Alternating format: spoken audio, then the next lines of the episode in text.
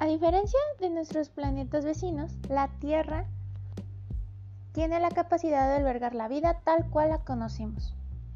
Esto producto de 3.500 millones de años de constante evolución.